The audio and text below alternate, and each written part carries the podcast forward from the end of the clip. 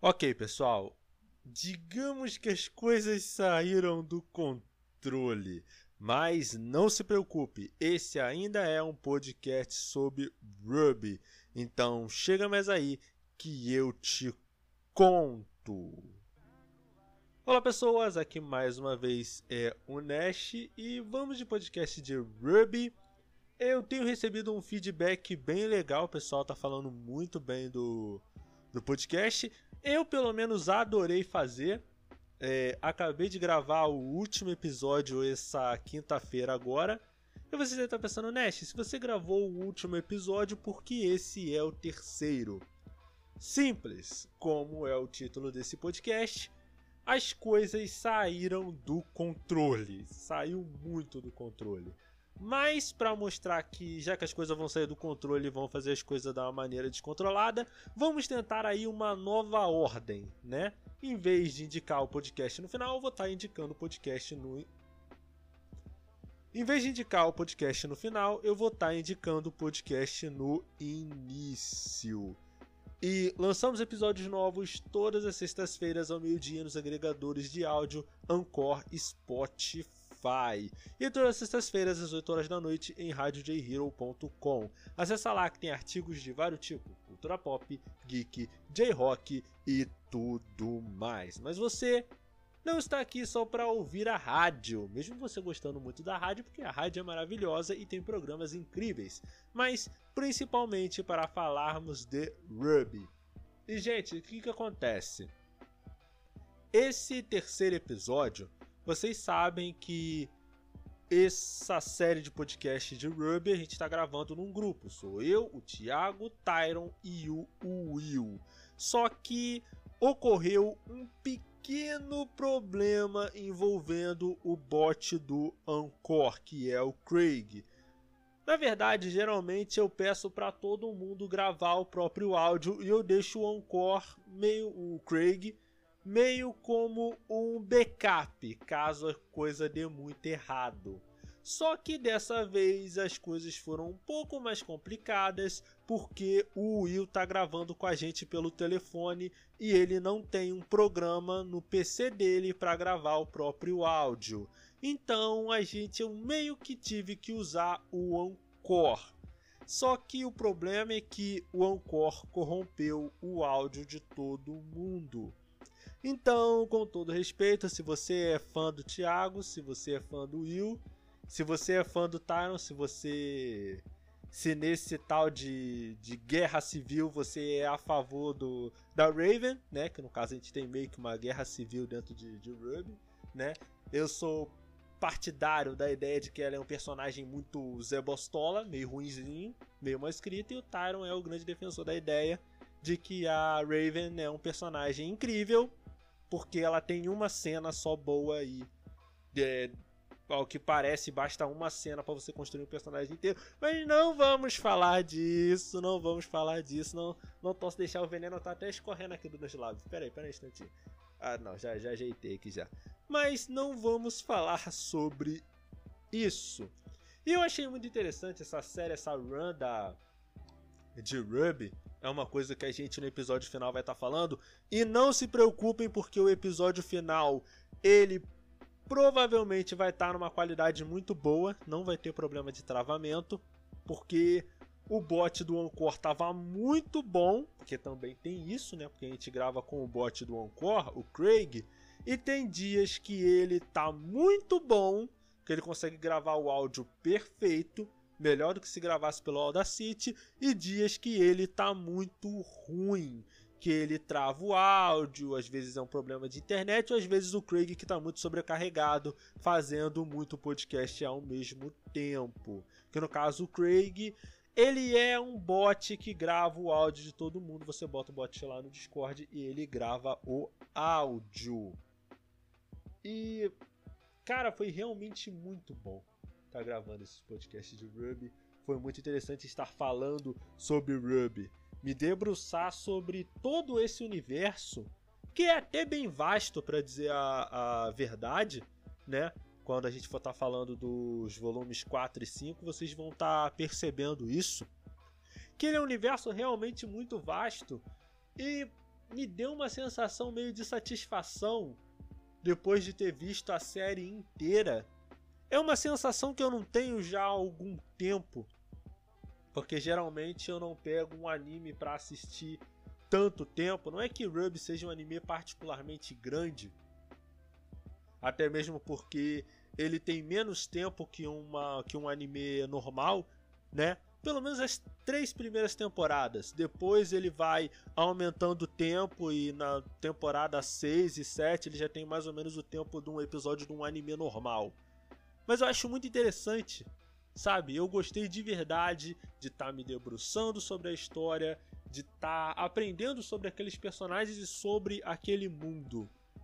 E foi realmente uma pena que deu esse pequeno problema no áudio. E eu acho que isso é interessante porque às vezes a gente tem que entender que imprevistos acontecem. E a gente tem que lidar com eles da melhor maneira possível. Eu passei a entender isso de que nem tudo você consegue controlar, nem tudo está nas suas mãos. Algumas vezes você tem que simplesmente deixar fluir. E você que está ouvindo isso deve estar pensando, putz grilo, o Nash está enrolando para poder só falar de Ruby no segundo bloco. E meu querido, você não vai dormir com frio essa noite, porque você está coberto de razão. Mas mesmo assim, eu quando eu estou gravando sozinho, eu gosto de ter esse papo, de ter essa conversa com o ouvinte antes de estar tá indo para o podcast em si.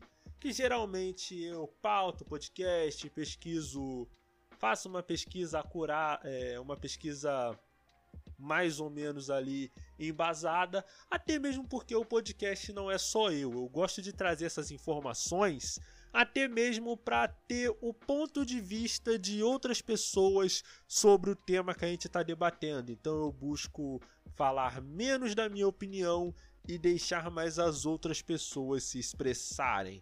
É assim com o Thiago, é assim com o Will, é assim com, com o Tyron. Tanto que vocês podem ver que nesses podcasts a gente tem, tem tido debates homéricos, gigantes, sabe? E vocês vão gostar do último episódio, porque o último episódio está muito engraçado. Eu creio que é o melhor episódio que a gente gravou, porque teve de tudo, teve piada, teve, foi, foi muito maneiro. Essa série toda de Ruby foi muito maneira, foi muito recompensadora de estar tá de tá fazendo, sabe? Você reunir uma galera, assistir o anime e falar sobre o anime. Porque o Entre Mídia sempre foi isso. A minha ideia original era fazer um podcast com uma intelectualmente elevado, falando de temas, temáticas e tal, e mensagens, mas vocês sabem que no fim das contas é só um grande choque de cultura, só que um choque de cultura otaku, né?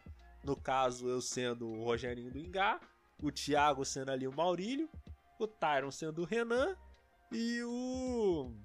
E o Will ou o Pedro sendo algum outro personagem ali, sabe? Eu gosto de choque de cultura, choque de cultura. Mas mesmo assim, eu gosto disso. Sabe, eu realmente descobri que eu realmente gosto muito de gravar podcast. Sabe? Tá reunindo uma galera, tá gravando e depois ter outras pessoas ouvindo o podcast falando, mano, esse podcast. Eu gosto. É uma coisa que eu tomei gosto por fazer e agora eu não consigo mais me imaginar fazendo outra coisa. Eu não sei se com vocês é a mesma coisa. Se vocês têm uma coisa que vocês gostam tanto e vocês têm tanto prazer de fazer que você faz de graça. Porque assim, eu já fui muito pilhado com relação ao podcast ele se tornar relevante em algum momento, mas para ser bem justo, eu meio que não acredito mais nisso. Não acredito que em algum momento a Crunchyroll ou mesmo a JBC vai em algum momento financiar a gente, vai estar tá entregando, sei lá, algum volume de mangá pra gente pra gente ler. Eu sinceramente não não acredito mais nisso, até mesmo porque o modelo de podcast que a gente faz é muito contraproducente nesse, nesse sentido. No sentido é comercial da, da coisa. Porque a gente fala de anime que geralmente ninguém se importa.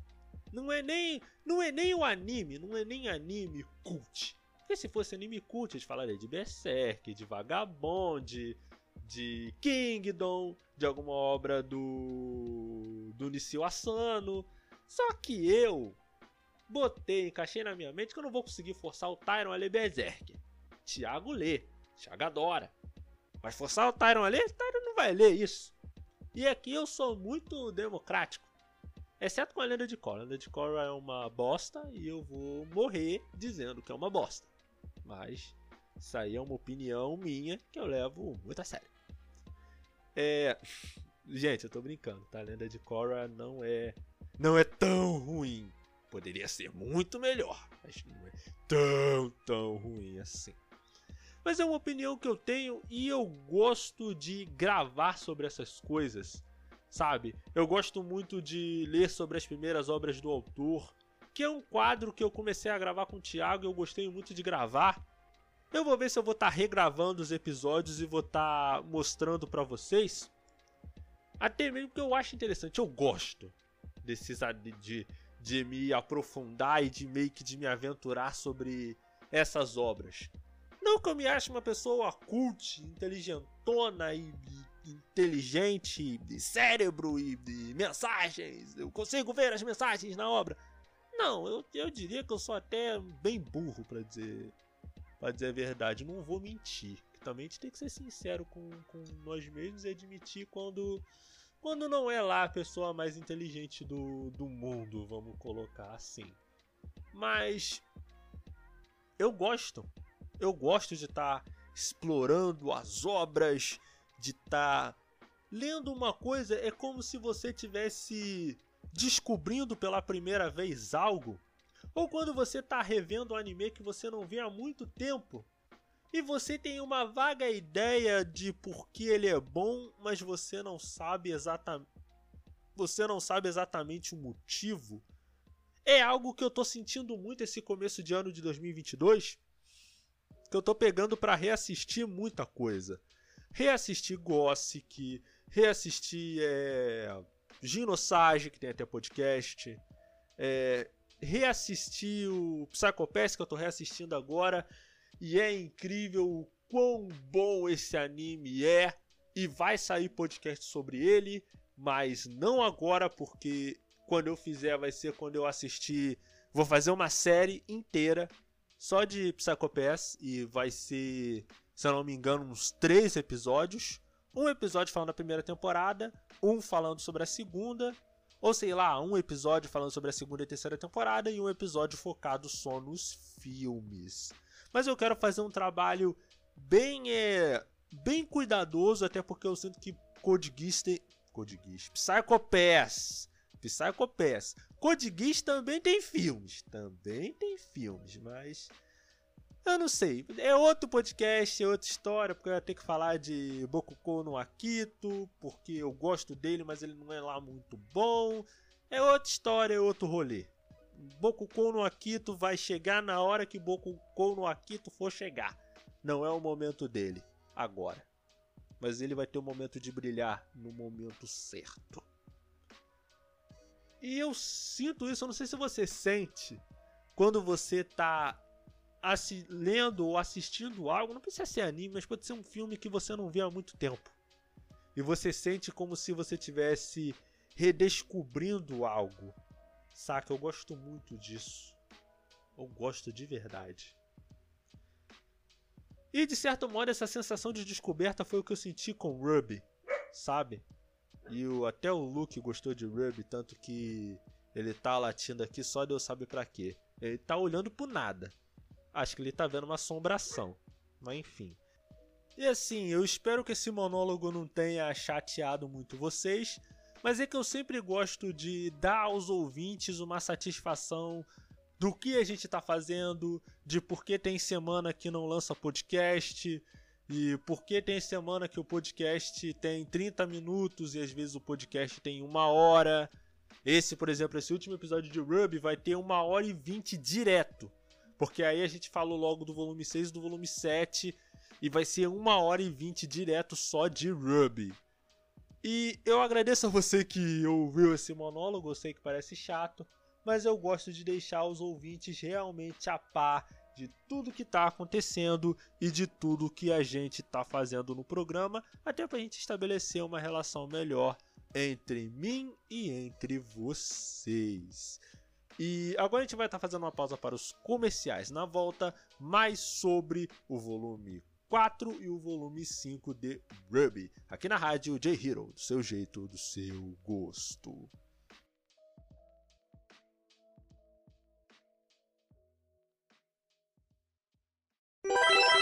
Rádio J Hero.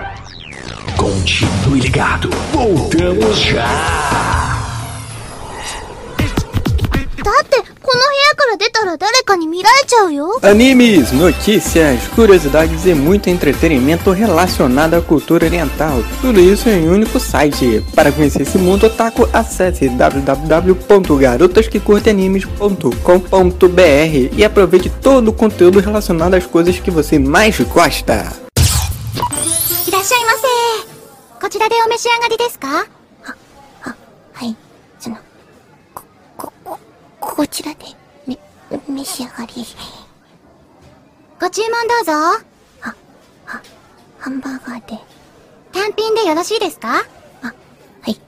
その、水とかって、あの、その、K-Pop Amino PT é uma comunidade onde as pessoas podem interagir entre si através de blogs, quizzes, chats e jogos. Os assuntos vão desde K-pop, doramas e a cultura sul-coreana. Lá você pode participar de eventos e premiações semanais pelos times oficiais da comunidade. Venha participar procurando por K-Pop Amino PT no aplicativo Amino e fique por dentro de tudo deste universo.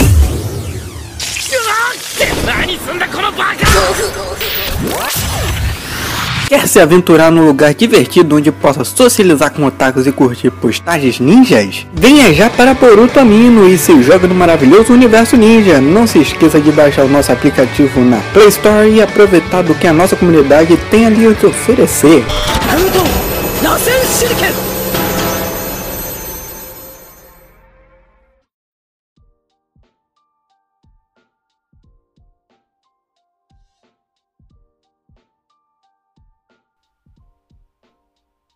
E voltamos, galera. Aqui é o Nash. Agora sim, falando sobre Ruby. E dando um resumo geral da obra até aqui, é, acabamos de sair do volume 3, em que Beacon cai, a Dantaurus é, arranca o braço da Yang, a Pyrrha morre, falece, tem o CPF cancelado de uma maneira bem triste, bem dramática até, e agora, Ruby, junto com o time Juniper, que é Jean, Nora e Ren, eles precisam ir até Raven para pegar, no caso, a, a relíquia do conhecimento, que no caso é a lâmpada. Que a gente vai estar explicando mais tarde um pouco sobre o que é. E eu acho interessante, cara, de início desse volume 4, é que ele faz uma coisa que alguns shonens, que Ruby é shonen, tá? Ruby é shonen, shonen, shonenzão de luta.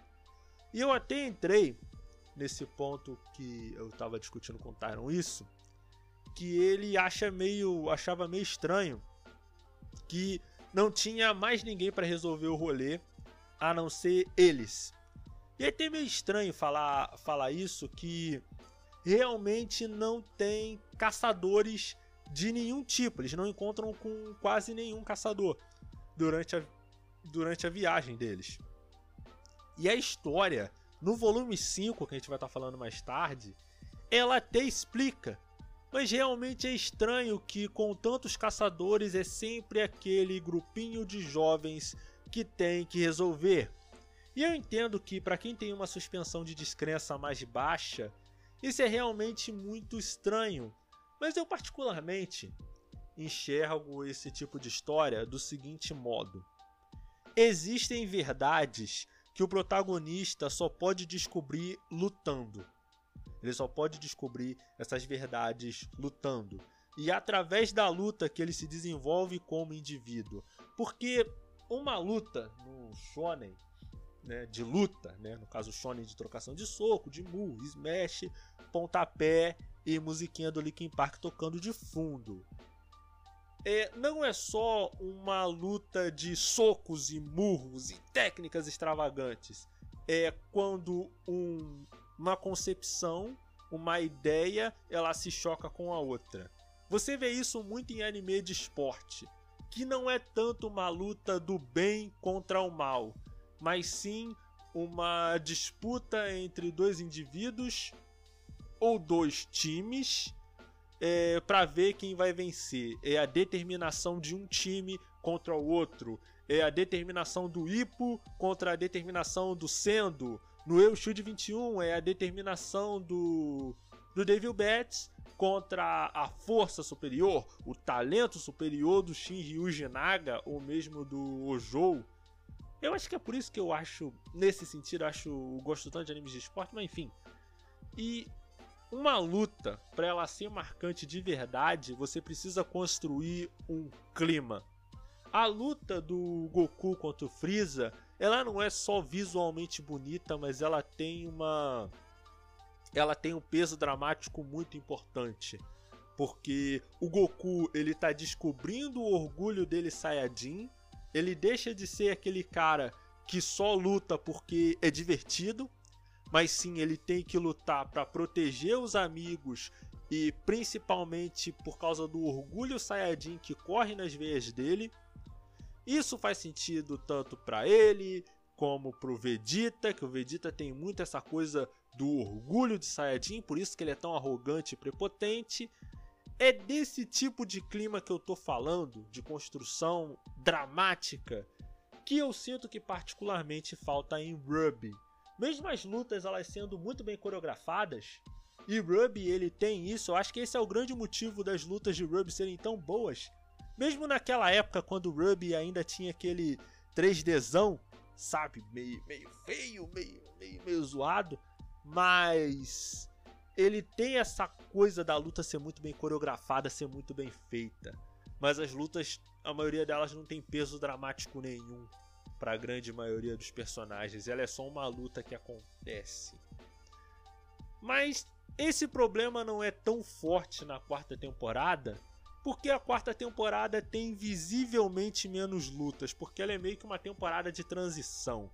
Ou seja, vocês têm os personagens indo para algum lugar. Você tem a Blake voltando para casa junto com o Sam, porque ela resolve que ela vai se afastar de todo mundo porque ela se sente culpada pelo que aconteceu com a Yang. A Wise, ela, ela é obrigada a voltar para Atlas por causa do que aconteceu em Beacon. A, a família dela obriga ela a voltar para Atlas. A Yang fica em casa porque ela sente, se sente traumatizada por causa do que aconteceu. Ela sempre confiou na própria força e ela, quando a força dela bateu de frente com o inimigo mais forte, ela acabou perdendo. E isso acabou sendo muito. batendo muito forte no orgulho e na autoestima dela. E você tem a Ruby, que quer saber mais sobre o que está acontecendo. Ela se sente culpada pelo que aconteceu com a Pyrrha. Então ela quer ajudar os amigos e derrotar esses inimigos, que no caso é a Salem, a Cinder e os outros, a Emerald e o Mercury. Então eles saem, no caso a Ruby sai junto com o time, eh, o time Juniper e vão até Raven. E eu acho interessante, cara, disso, uma coisa que eu acho muito interessante, para mim o melhor arco, melhor parte desse desse, desse, desse volume é o grupo que tá viajando para o Raven. Por quê? Porque esse núcleo é um núcleo que mais desenvolve personagens e é um núcleo que mais avança a história. Por quê? Porque a gente tem o grupo da Ruby mais o Juniper, que no caso é o Jean, como eu falei antes, é o Jean, a Nora e o Ren. E esse volume é interessante porque ele desenvolve o Jean, tanto que tem aquela cena incrível dele usando a gravação da Pyrrha para poder treinar, sabe? Que ele tinha uma gravação da Pyrrha falando, e é uma cena muito tocante, sabe? Eu gosto muito da evolução do Jean.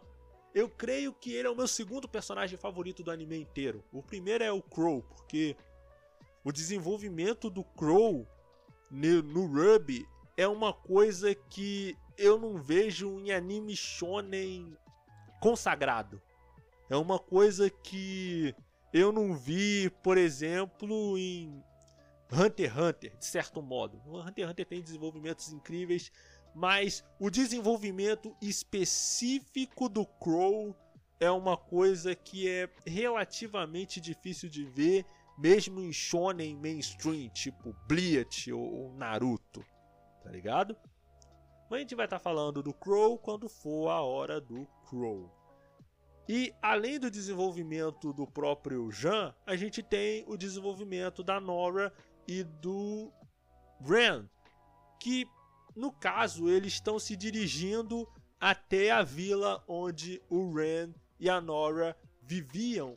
Uma vila que foi atacado por um Green muito específico e eu acho interessante porque nessa temporada você vê que eles começam a criar novos modelos de Greens, sabe? E é uns Greens com uns modelos bem interessante. É uma parada que eu sinto que Bleach deveria ter mais isso. Não é que Bleach não tenha, mas eu creio que os modelos intermediários, que no caso o Bleach tem os os Hollow gigantão, os, os Hollow gigantão que eu não lembro o nome, que são os Hollow mais bananadinha. Aí tem os Hollow de um tamanho tamanho médio, né? E tem os Vasto Lord que são os que são o, os Hollow brabão, que tem forma humana, tem tanquinho, peitão e tudo mais. São, são os Hollow bonito. São os Hollow estiloso, vamos colocar assim.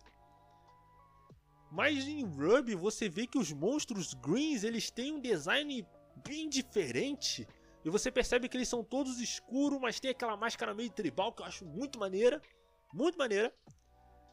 E tem o Green, e o Green que atacou a vila do Rain e da Nora, ele tem um design meio que Slap Hollow, sabe? O cavaleiro sem cabeça.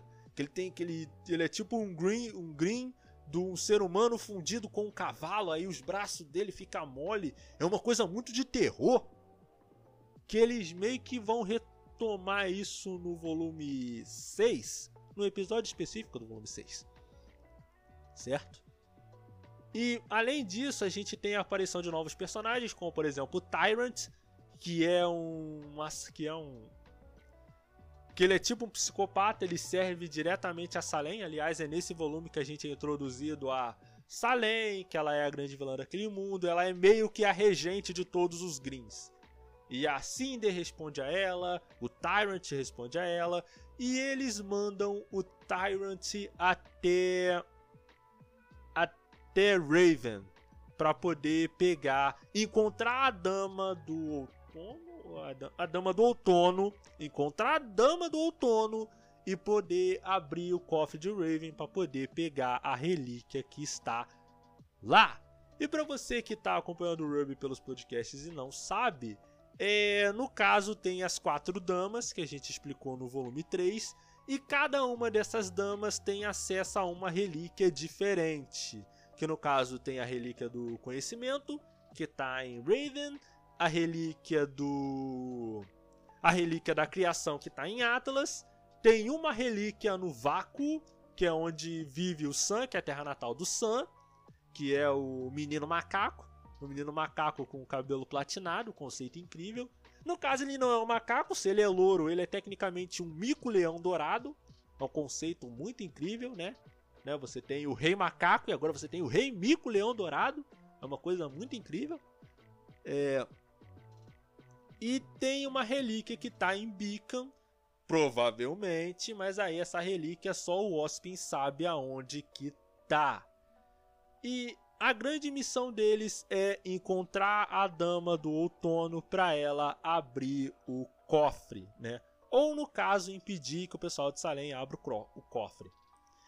E falando um pouco sobre o Crow, que no caso o Crow ele, ele era o cara que meio que estava protegendo ele nas sombras, eu acho que nesse ponto, nesse, nesse início de volume 4, a gente começa a ter meio que uma desconstrução do Crow. Por quê? Porque quando o Crow ele foi introduzido, a gente tinha muito essa ideia do Crow como um personagem badass, um personagem tipo Yami de Black Clover, o cara que ele é um mentor, mas ele é B10, ele é meio dane-se pra tudo e piririna nanã e tananana. Incrível, maravilhoso. Só que nesse volume 4, você percebe que o Crow ele é muito mais que isso. Primeiro pelo semblante dele, eu acho que esse foi um dos poucos momentos que Ruby realmente conseguiu usar de maneira narrativamente eficiente, do ponto de vista dramático, claro. Narrativamente, do ponto de vista dramático, um semblante sobre como um semblante ele conta sobre um personagem e desenvolve ele narrativamente. A gente tem, a gente tem isso pincelado na Yang, mas de maneira assim contundente mesmo, eu creio que só no Crow. Por quê? Porque o semblante do Crow, ele é o semblante do azar. Ou seja, todo mundo que fica perto dele é, acaba sofrendo de um azar muito grande. E tem um personagem no Kekai Sensei que tem uma parada similar. Que tipo, tudo que acontece perto dele, ele, ele atrai desgraça, literalmente. Só que tem um problema. O semblante do Crow não é como o semblante da Ruby ou da Wise, que ela pode usar a qualquer momento, não. O semblante do Crow é algo que ele simplesmente não consegue controlar. Isso é muito dramático porque ele sente que ele não pode ter uma conexão, ficar muito tempo por perto de ninguém. Tanto que tem até uma parada que o, que o Tyron ele tinha mencionado, que o Crow ele sempre falava assim: Ah, faz o seguinte, vocês dormem aí que eu vou ficar de vigia. E assim, você pode pensar, não, ele fica de vigia porque ele quer proteger, ele tá protegendo os outros, ele é um caçador mais habilitado. Só que não. Ele eu, ele fica afastado dos outros porque ele não quer atrair azar para as outras pessoas. E isso vai ser muito importante para a construção do Crow durante todos os volumes a partir daí. Vai ter isso no volume 4, no volume 5, no volume 6 e no volume 7 que vai culminar naquele, naquele ápice envolvendo Tyrant e envolvendo Clover. Mas a gente vai estar tá falando isso lá no último episódio do podcast, que é quando a gente vai estar tá falando do volume 6 e 7. Mas enfim, né? Vamos parar de falar um pouco do Crow e falar um pouco do Tyrant. O Tyrant, ele é meio que um ele é meio que um assassino mandado pela Salem. Que ele é esse cara, maníaco, louco por, por lutas. Até brinquei falando que ele parecia um pouco com o pica-pau, porque eu realmente, eu, eu realmente considero o pica-pau um sociopata. Isso não é um superlativo. Eu não brinco quando eu falo que o pica-pau é um sociopata. Tá? É só você ver a definição de sociopata, é a definição do pica-pau. Mas enfim, isso não é um podcast de pica-pau, é um podcast de Ruby. E por que, que eu estou insistindo tanto nessa parte? Porque, como eu falei antes, é a parte que mais avança a história como um todo. A gente tem é, as outras personagens, que tem no caso a Wise, que ela meio que começa a se descobrir, ela tem uma relação conturbada com o pai, com o irmão, e ela sente que ela quer sair dali. E eu acho até interessante falar um pouco sobre isso, porque você percebe que quando o Beacon cai e as, e as nações começam a se dividir, você vê que tem muito ponto de vista do povo de Atlas, mas o pessoal mais nobre. E eles meio que agem como se a guerra não fosse problema deles.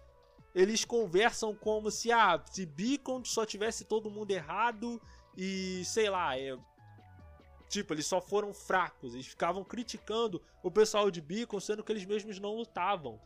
E a. E a Wise não consegue manter essa aparência de que ninguém estava lutando e Beacon caiu porque os caçadores não eram fortes o suficiente. Aí a Wise ela começa a treinar para desenvolver o semblante dela, que eu carinhosamente chamo de stand, porque ela invoca um bonecão gigante com, a, com armadura branca, com uma espada. Aquilo ali é o Silver Chariot, mas aí no caso seria o White Chariot, porque é branco. Né? Mas é um stand gigante, gente. Você vai me desculpar, mas eu sou fã de Jojo.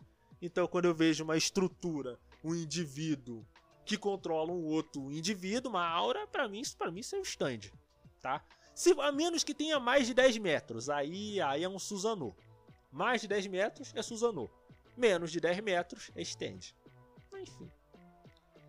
A gente tem o arco da Yang, que tem todo esse desenvolvimento da Yang, ela ela tentando é, superar o trauma que ela sentia com relação ao Adam, o fato de que ela realmente perdeu um braço.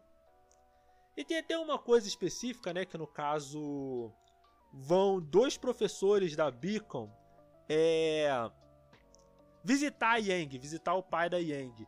E eles estão conversando lá e a Yang acaba entrando na conversa. Só que eles, sem querer, acabam fazendo uma piada infame com o fato dela não ter um dos braços. E a Yang, em vez de ficar chateada, ela reage muito bem. Ela trata isso com naturalidade. E aí ela vai percebendo, com o passar do tempo, que o trauma que ela sente não é tanto por causa do Adam. O ódio que ela sente não é tanto do Adam, mas é um ódio com relação a ela mesma porque ela era uma personagem muito esquentada, que resolvia as coisas na força bruta. E isso é até interessante porque é algo que vai sendo desenvolvido desde o volume 3, sabe? Que ela tem essa necessidade de ser mais forte, de ser uma, uma mulher bem decidida. Muito porque ela tem muito essa coisa dela não saber onde é que tá a mãe. Ela tem essa necessidade de ver a mãe dela, de conhecer a mãe dela. Tanto que parte do plot no volume 5, que a gente vai estar falando no próximo bloco, é sobre isso. Dela ir em direção a Raven, que é a mãe dela, né? E a gente tem essa pincelada da, da, da personagem Raven, que eu falei antes, eu não considero ela uma personagem tão boa assim, porque ela meio que existe e você não sabe muito bem as motivações. Você não sabe por que ela odeia o Crow, porque ela mais tarde vai se aliar com a com a Salem para matar o Crow. Ah, mas é para defender a tribo dela. Mas eu realmente não entendo. Eu não entendo porque ela gosta mais dessa tribo do que do filho da filha dela e do irmão dela. É meio estranho, é meio esquisito. Ah, você pode chegar e falar mais Nesha porque a personagem não tem tempo de tela. Mas eu não gosto desse argumento do tempo de tela.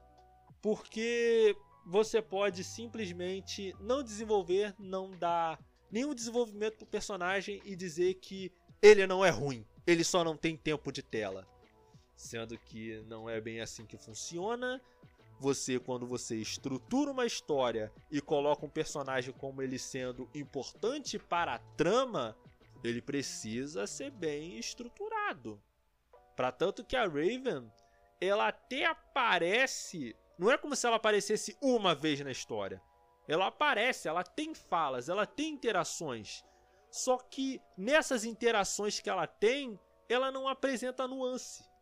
Só apresenta nuance numa cena da do final da quinta, do quinto volume. Você não entende por que ela odeia tanto Crow, você não entende por que ela prefere aquela tribo meio que de mercenários à própria filha. Você não entende isso.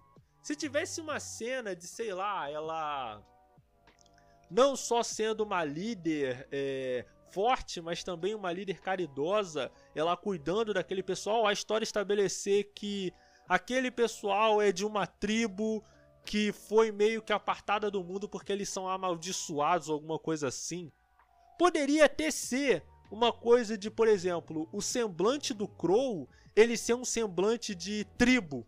Aí meio que todo mundo tem, aí eles se afastam do resto do mundo, porque se caso eles se misturem, eles vão acabar gerando um caos, eles meio que são um párea da sociedade. Mas você não tem isso.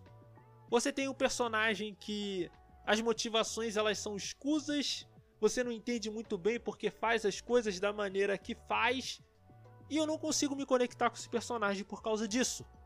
Com a Raven eu posso entender se você dizer, não, eu gosto da Raven, acho o personagem interessante.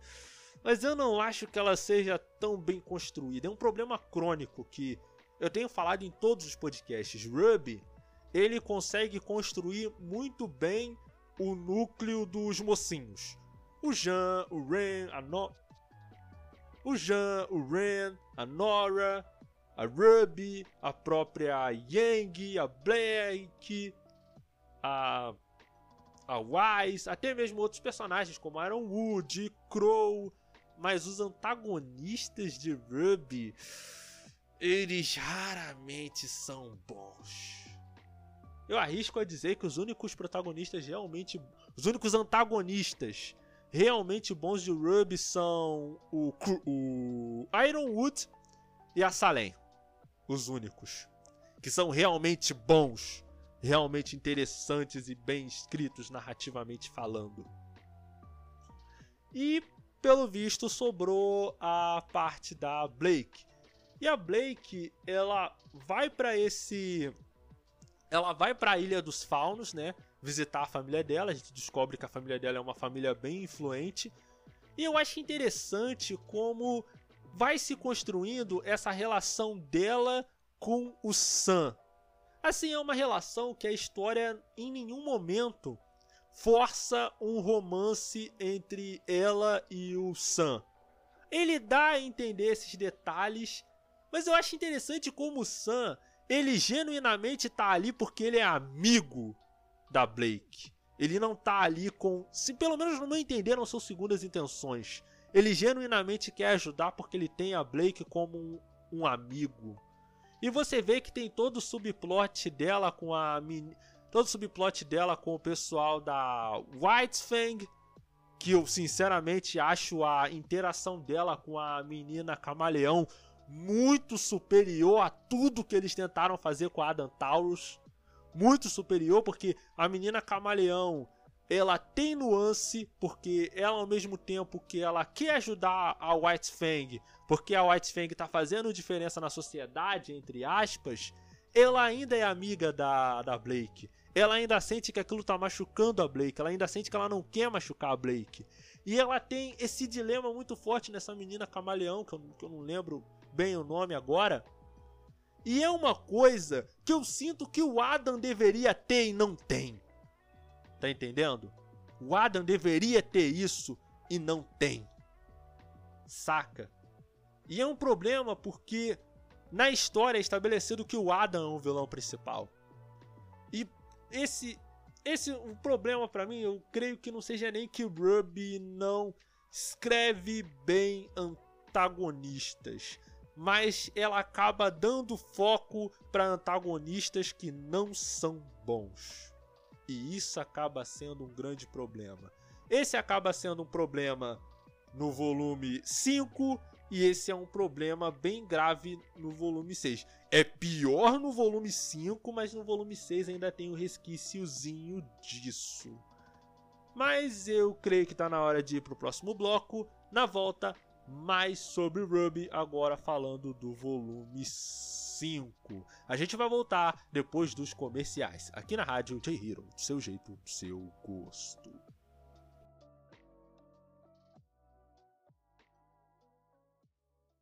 Rádio J-Hero. Não saia daí! Daqui a pouco, mais sucessos.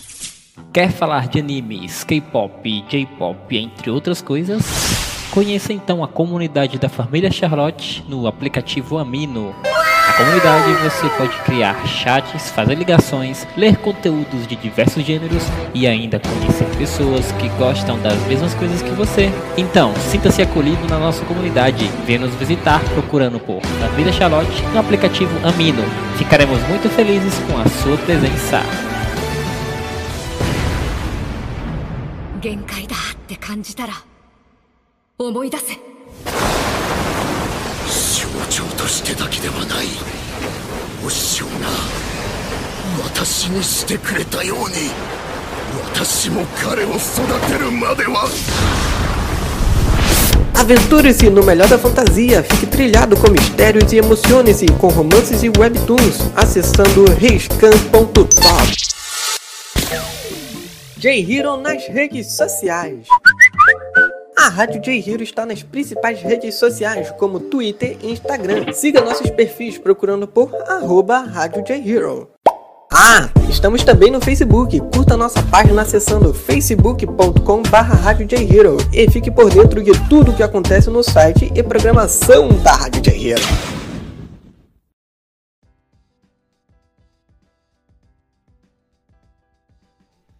E voltamos, galera. Aqui é o Nash com a última parte do terceiro episódio do podcast sobre Ruby. Agora falando sobre o volume 5. E cara, eu achei interessante no volume 5. Meio que porque o volume 4 acabou de uma maneira muito anticlimática, vamos colocar assim. Porque o, o Crow ele quase morre na luta contra o Tyrant mas aí do nada aparece o, o pessoal de Raven para resgatar os caras porque o roteiro precisava disso. Tá ligado? Eu achei o final do volume 4 bem ruimzinho. Eu acho que o volume 4 em si, eu acho que ele é o volume mais fraco do, do anime de Ruby, saca? Eu acho que é o mais fraco. É, é o mais fraco. Porque no volume 5, pelo menos, você tem a reunião de todo o pessoal. Você tem evoluções de personagem. Mesmo tendo um vilão que é terrível, que é o Leonhardt. E putz grilo, que vilão ruim. Cara, até pros padrões de Ruby, ele é um antagonista ruim. Meu Deus. Cara, ele, ele tem só medo da Salem. Ele é só muito patético. E não é o patético do tipo engraçado, ele é só um pulha. É muito fraco. Muito. Ah, cara. Não dá, velho. Não dá, não, não dá. Ele é muito ruim. Não dá. É muito ruim. O poder dele, o semblante dele é uma droga, as armas dele são uma droga. Enfim, tudo relacionado ao final desse volume é, é meio fraco. As únicas coisas que se salvam é a luta da Raven contra a Cinder, que é uma luta visceral, é, tipo, é uma luta que em escala e em e em direção é muito boa, é uma luta muito boa, muito maneira. Né? Fora que tem a cena final lá da da da Yang pegando a a lâmpada que é a relíquia do, do conhecimento. Mas, cara, tudo relacionado a esse vilão é muito, muito, muito ruim. Tem, e não é só ele, né? Porque nesse volume a gente também tem o Adam Taurus, né? Que o, Ad, o Adam, no meu entender, ele sofre mais ou menos do mesmo problema que a Raven. Mas a Raven é pelo menos carismática. O Adam não é nem isso. E você pode até pensar, Nash, mas o Adam ele é um vilão. Você tem que odiar o Adam, porque o Adam ele não presta.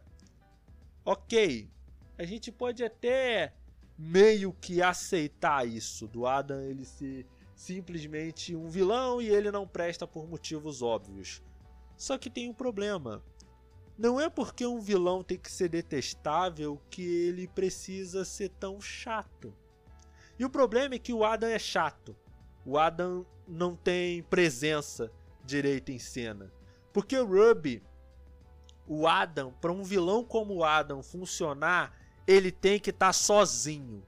Ele tem que ter um arco que tenha só ele. Sendo que no volume 5 você tem Adam, você tem a Raven, você tem o Tyrant, você tem o Leonhardt, você tem o. Um cara que um cara aquele tipo, ele tem uma birra com o Waspin, é, é, outro vilão bananada, que ele enfia vários cristais no braço e isso vai deixando ele mais e mais forte. E, e é aquela coisa que geralmente você vê, muito se fala com relação ao Batman, que a qualidade dos filmes do Batman ela é inversamente proporcional ao número de vilões que o filme tem. O que não é exatamente verdade, porque você pode ter uma obra com vários vilões e ela ser boa, mas é claro que você obviamente vai precisar de mais tempo para trabalhar todos esses vilões, Você não vai conseguir dar foco para todos. Esse é um problema que, por exemplo, No Way Home tem, que claramente os, os vilões mais bem trabalhados são o William da são o Duende Verde e o Alfred Molina. Os outros vilões ali, o o Homem de Areia, os vilões da Andrew Garfield, eles estão meio que sobrando. O que talvez seja um indicativo para mostrar que os filmes do Tobey são melhores que os filmes do Andrew? Talvez, talvez, não vou. O, o, o fã de o fã de, de Tobey Maguire aqui tá tá gritando, tá, tá pulsando, né? O sangue de fã de Tobey Maguire tá pulsando nas minhas veias, mas aquieta, acalma, vamos acalmar os nossos corações que esse podcast não é podcast de Homem-Aranha, é podcast de Rabbit.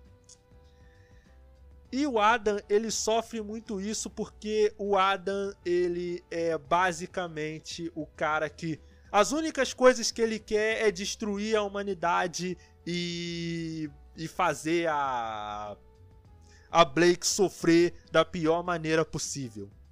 Ele não tem nuance. E você pode falar, Nash, ele não, tipo, um vilão não precisa ter um TCC de motivação. Ele basta ele ter um objetivo. Só que o problema é que o Adam não tem presença. O Adam ele não funciona como elemento narrativo. Ele não funciona como uma grande ameaça. Ele não funciona como um, um grande perigo ou empecilho para os personagens pelo simples motivo de que tem muito vi vilão aonde que ele deveria aparecer e ele não tem destaque. Fora que aquele negócio, o Adam não tem carisma. Porque, por exemplo, vamos falar de vilões que não são complexos. Vamos botar, por exemplo, o Freeza. Ou mesmo o Meruem, de certo modo. O Meruem e o Freeza... O pessoal pode ficar bolado por eu dizer que o Meruem não é complexo. Mas o Meruem é um bom vilão. Mas por que, por exemplo, o Freeza funciona? Porque no arco de Dragon Ball só tem ele. Entendeu? A história, o Freeza, ele é o principal impeditivo ali, ele é o vilão principal. Tanto que o Freeza, ele tem carisma, ele funciona como o vilão que ele tem que funcionar. Porque ele é um desafio genuíno que os heróis precisam enfrentar e precisam se superar para poder vencer. E ele é muito carismático e ele impõe presença. O grande problema é que o Adam não tem nenhuma dessas coisas. O Adam não tem. E para um vilão que já não tem motivação direito, também não ter essas coisas, é muito ruim.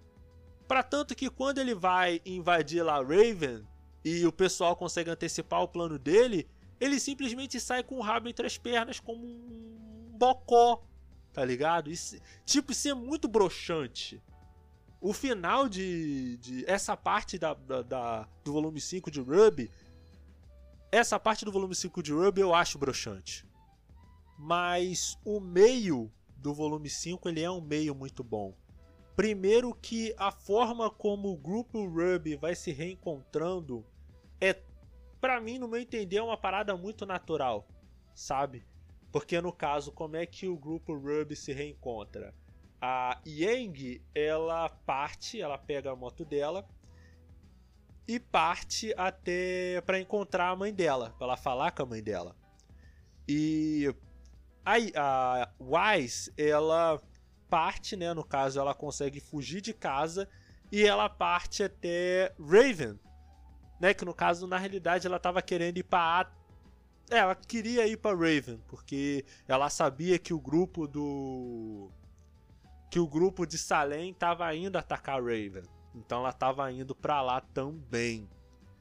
E nisso, o avião da Wise acaba caindo num ataque de, de Green e ela acaba caindo justamente perto da, da aldeia, do grupo de mercenários onde estava a mãe da Yang, que é a Raven. Aí, no caso, esse pessoal sequestra a Wise para pedir o resgate dela pro grupo Shini, que é a família da Wise.